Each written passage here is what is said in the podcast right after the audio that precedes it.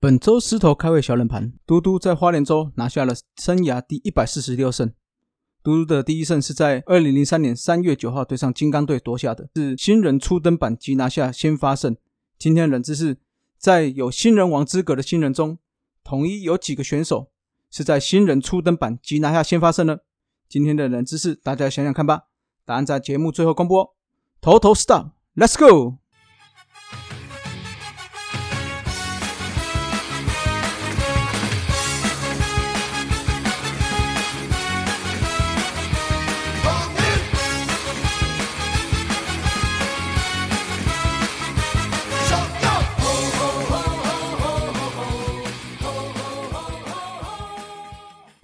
头头是道，猛狮战报，光头给你报一报。哟，欢迎来到头头师道。那节目上线的这一天哦，刚好是教师节，就先预祝所有老师教师节快乐。那最近哦，我家里刚好在搬家啦，那我在年假的时候就自己一个人搬一些不是那种大型物件，像沙发那些，就是请这个搬家公司他们来帮忙搬。那我只能说，要给搬家公司的师傅们哦一个 respect。我中秋连假这个连续三天上上下下，应该有爬个四栋一零一啦。我整个腿酸痛爆痛到不行，那酸痛到晚上也睡不着，睡不好。所以还是要给这些用体力活赚钱的人大大一个尊敬啊。本周的斯米弗莱拉里奥就停播一次，因为还是要等有缘人来投稿啦。好，那就是在说你啊，听到斯米哈，听到的斯米哈，别害羞，大胆的录过来吧。那把想说的话说出来。所以未来我们不管头头是道，龙给我讲源氏物语，尼玛帮帮忙，阿杰手扒鸡，黄色性感带，小刘说相声，都会有这样单元哦。所以大家把握这个发言的好机会，大家就期待吧。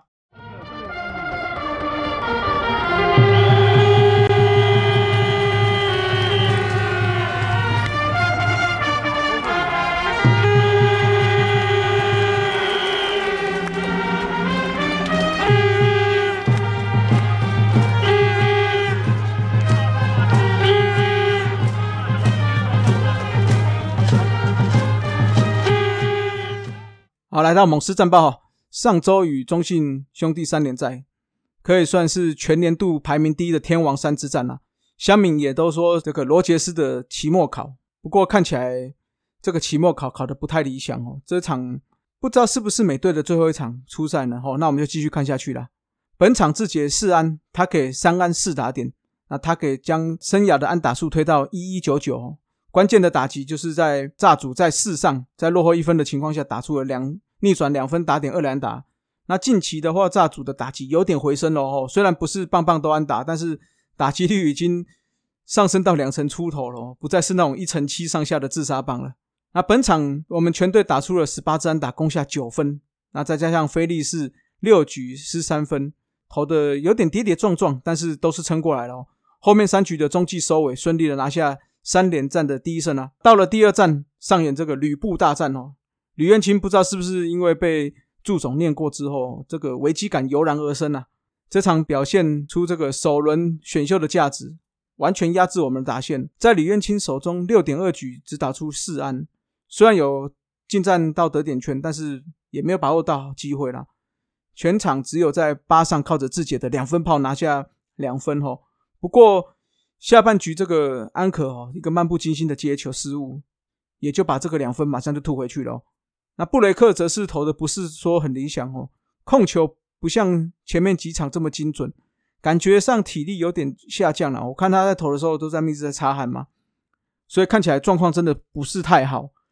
那就是在被吕彦青封锁，再加上布雷克被轰的情况下，我们也终止了四连胜，也这个也是下半季我们首次输给中信兄弟哦。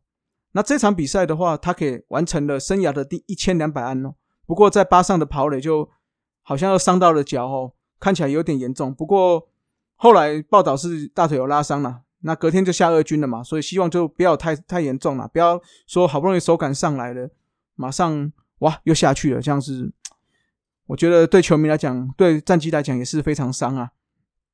那第三战哈，不意外，又是我喵被德保拉戏耍的一场比赛啊。宝拉一路压制我们到九局，哈，再有小黑关门成功，这个全场打击就一个字啊，闷呐！不断是看到宝拉哈投进来不挥是好球，挥了你又打不到，那虽然德保拉确实是这两年最强投手，但是打到现在完全攻克不下来哦，这个是要想想办法哦。这两年德保拉对我们一共出赛十七场，十六场先发，拿下了十一胜两败哦，防御率只有二点零六，WHIP 更是所有队伍最低的零点九七，被三振的次数我们也是最多的，一百三十四次。我们对上德保拉的 K 九值哦，到达到达了十点二二，这个是所有队伍面对德保拉最高的哦。所以，我们不论接下来是要竞争下半季的冠军，或者是年度总冠军，甚至是再到总冠军赛对决，我觉得攻破德保拉这一块是非常非常重要的。本场的话，胡志伟再次有一局不稳的状况，也就是在二局的时候，那局失了两分。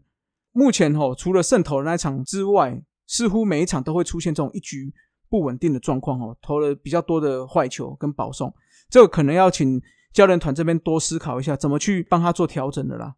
好，来到了上周的第四站哦，到了新庄对上邦邦，蒙威尔的回归，坦白说，我有点意外哦。首周发言这样恢复回归的状态算是蛮快的，本场五局失四分，有三分的自责。就复出战而言的表现，我是觉得算是中规中矩啦。但是对手小飞刀陈宏文哦，投的是更加出色，七局没有失分。虽然我们仍然有八支安打哦，但是不连贯也没有办法攻下任何分数啦。那我觉得最值得检讨的是在五局上哦，第一个上场是张伟胜，中间方向安打，林哲轩又漏球漏到后面去，就张伟胜想要一口气冲上三垒，结果出局。我个人哦是觉得这球太过冲动了，一来是说。球队当时是落后三分，二来是你第一个打者在安打后却是死在三垒哦，这个是在棒球场上最伤的。那这个跑垒不是在于拼不拼的问题，而是我们在落后的情况下，你是公司要怎么延续？不管是跑者，不管打者，不管是跑垒指导员，都是要去思考的。哦，尤其这球，这个跑者他其实是背对球跑往三垒跑的，所以跑垒指导员更是要下好指示啊。所以这个是已经是这一个月第三次的跑垒指导员在指挥下出局了哈。大家前两三周我都有提过。那我是觉得阿广周广胜教练哈这部分的话，可能还要再怎么讲，要再思考一下啦。要再怎么精进自己哦，尤其是人家说的，你的刹车皮是不是要去太旧换换新一下哈？好，那这一场哈也就让我们吞下了三连败。本周的话，我们就是以三败一胜结束哦。那这样也调出了龙头的位置。目前就落后了乐天零点五场的胜差了哦，这个这几周都是在焦灼状况，所以这个三连败对我们来讲是非常的伤啊。那来到红烧狮子头，上周的投打 MVP 哦，投手我最后再次称许一下我们的中继后援投手群啊，上周再次上演好投，中继后援一共吃了十一点二局，只有郑军人失了一分的自责，整体的防御率是零点八零三，表现的相当不错。那打者的话，给花莲州熄火，但是上周恢复的花莲王志杰啦，四场比赛打了八支安打，五成打击率包含了两支安打、一支三垒安打，还有一轰，一共打下了五分打点，整体的攻击指数来到了一点七一七，哦，这个非常恐怖的成绩啊！可惜只能说独木难撑大局啦。那梁思义有部分哦，上周表现优秀球员。投手就不另外选了啦，因为坦白说，先发投手表现都没有到相当出色。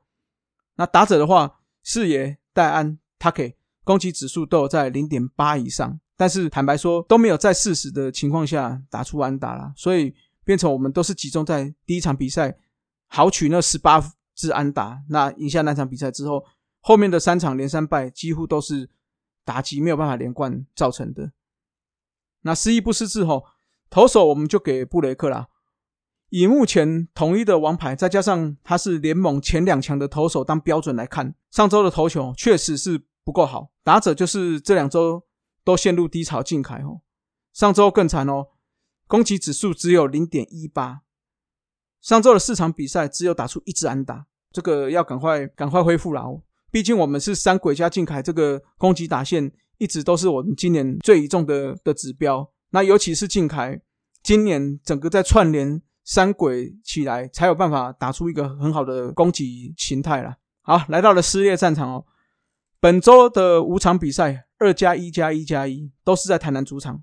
先对上味全二连战，再对上中信兄弟，休息一天之后，星期六对上乐天，周日对上邦邦。本周的四六日是我们的有求必应庙宇祭主题活动咯。哦，那上次准备要办的时候，结果碰上疫情大爆发嘛，所以就延到现在要重新举办了。那资讯的话，我稍微提一下哈。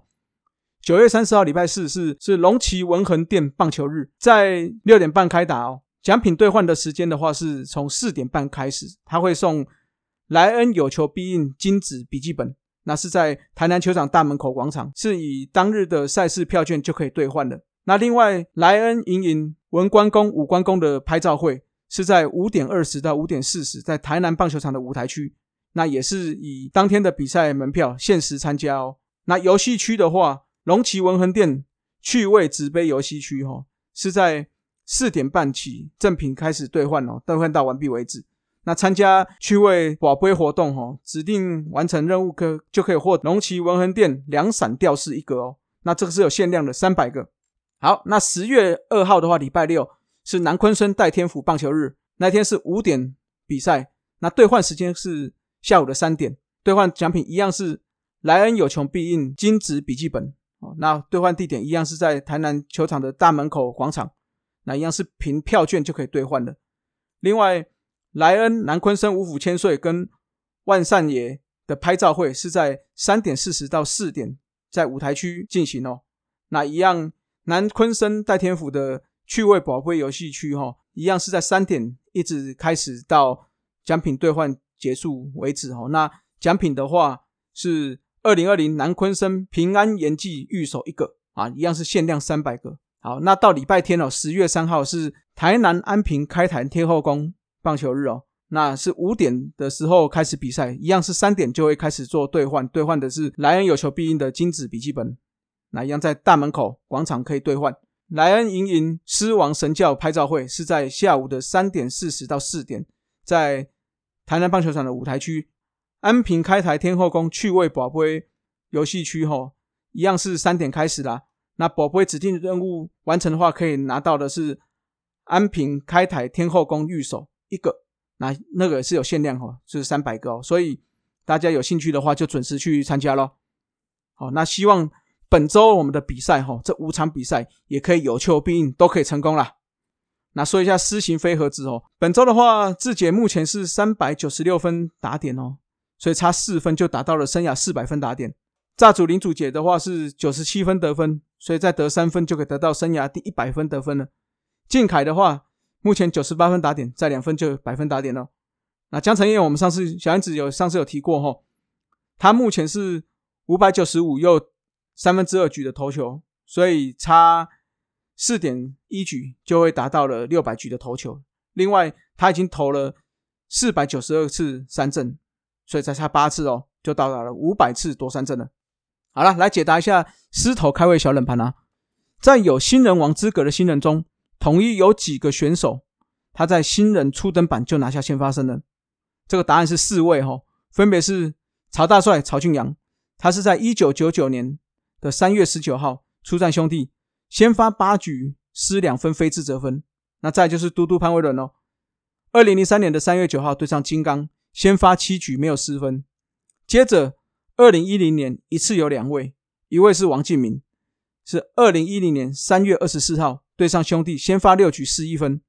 那下一位陈奕成是在隔天哦，三月二十五号也是对上兄弟，先发七局失两分。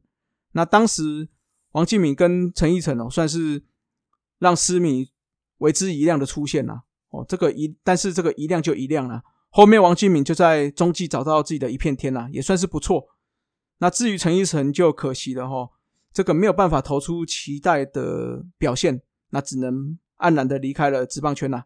好了，这就是本集的狮头开胃小冷盘了。大家有没有猜对啦？